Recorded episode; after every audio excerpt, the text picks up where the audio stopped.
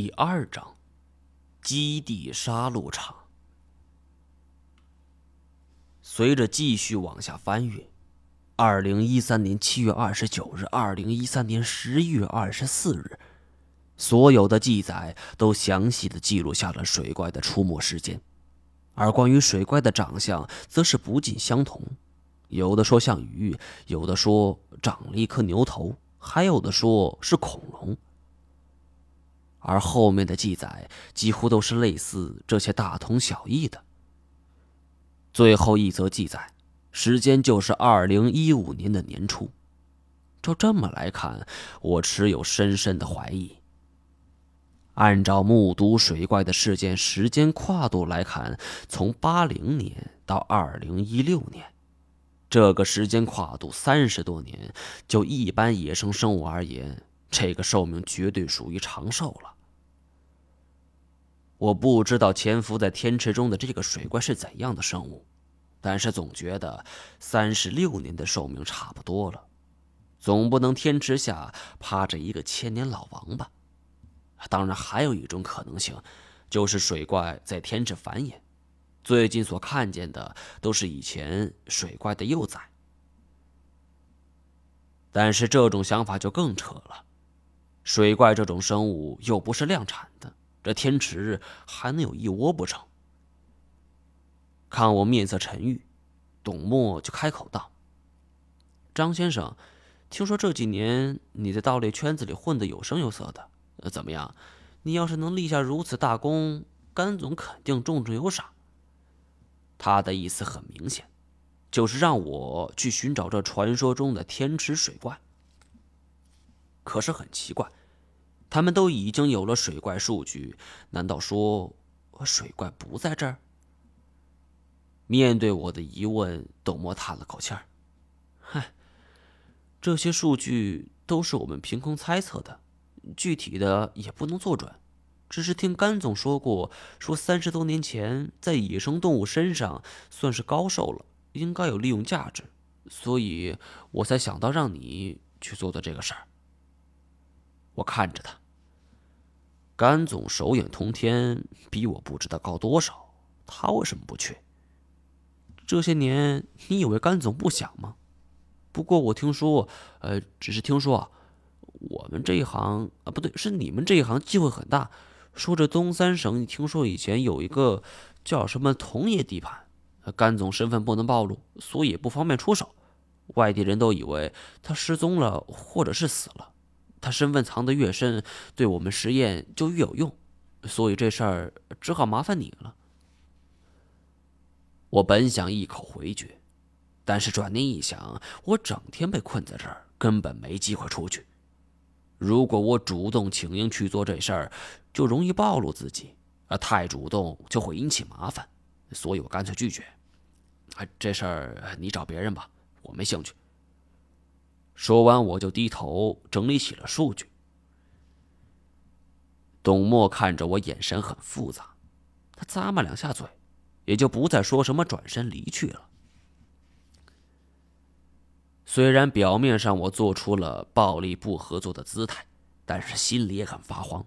这的确是一个极佳的机会。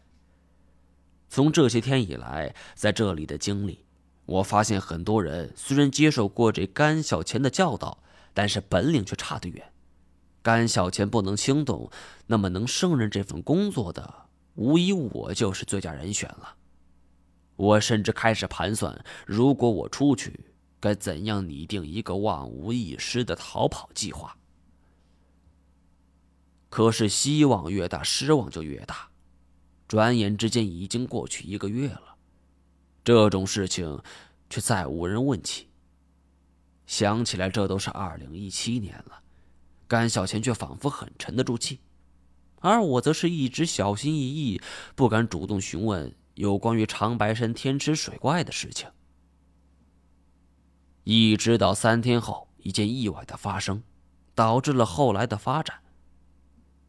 这一天，按照计划是要考察一只野生东北虎的。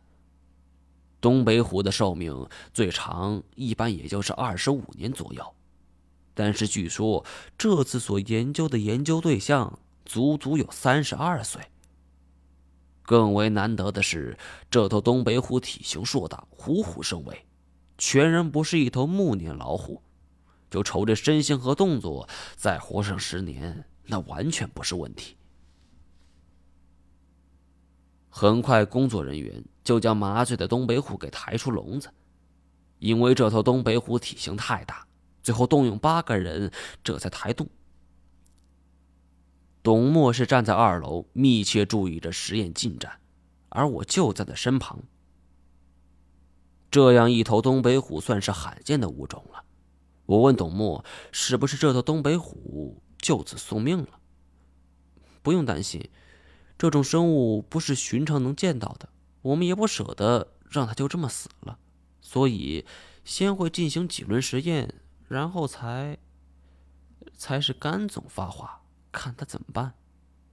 我无不讥讽：“你们哪儿这是科学家，跟屠夫没什么区别。”董默伸了一个懒腰：“哼，彼此彼此。”简简单单四个字，我是无法反驳。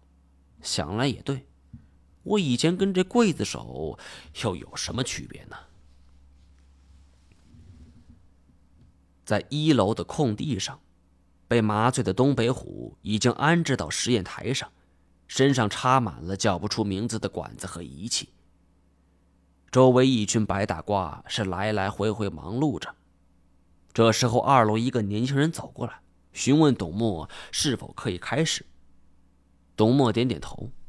然后，那个年轻人向下打了一个手势。一楼的白大褂全部打开一起的开关，只听嘈杂的声音响起，灯光闪烁不定。领头的几个人走上前去，准备开始实验。其中一个头发花白的老学者就走上前去，掰开了虎口，检查着老虎的牙齿和舌头。旁边一个人认真记录着。没想到，就在此时，意外发生。东北虎突然睁开眼睛，目露狰狞之色，毫不犹豫就咬住老者手臂。这一切发生的太过突然了，老者哀嚎着，旁边的人一时没反应过来。老虎很快苏醒了，他咬住这老人的手臂，就使劲往旁边一甩，老者就飞了出去，砸在一台仪器之上。虽然这些仪器我曾经用过，但是我很清楚它们的用途。那些即便不怎么用过的，我记得还是很清楚。这一台仪器就正是控制关闭动物铁笼开关的。随着仪器的损坏，噼噼啪啪的冒着火星，很快一楼的空地上就来了各种动物的嘶吼。在场的所有人全部都已经回过神来，已经慌成一团了，争先恐后的往门外挤着。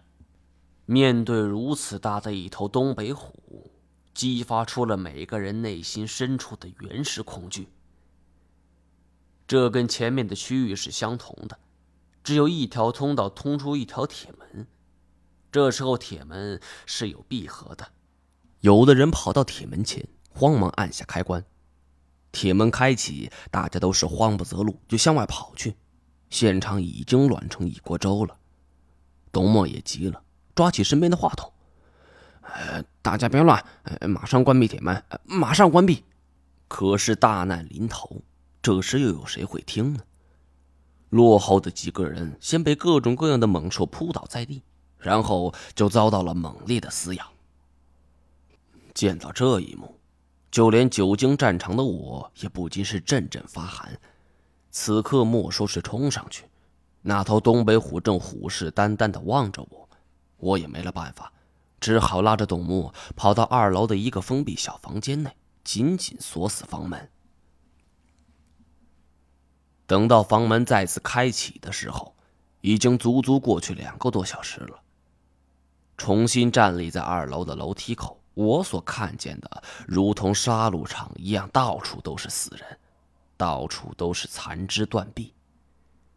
地面像是被鲜血覆盖了一样。叶欣欣对我说：“这次因为工作人员失误，麻醉剂量没有给够，除了几只水生生物以外，所有的生物全部都顺利逃脱了。我表面上沉默不语，内心却在暗暗叫好。我故意叹了口气，问他接下来怎么处理。叶欣欣说要去找甘小钱商量。我跟着叶欣欣来到甘小钱办公室的时候，他脸色惨白，双手抱头。见我们来了，只是随便喊我们坐着，然后就不再说话，他也不再开口了。他不说话，我们也不好追问。三个人就这么沉默着，办公室里是死一般的沉寂。过了良久，他才开口：“一毛，咱们那店怎么样了？”我一愣，没想到他会问这个问题。现在生意还好，淡季的时候也有些香港、台湾的客人作为老主顾，撑下去并不困难。我在想。他经历了这样一番挫折后，难道是回心转意，准备回云南干老本行了？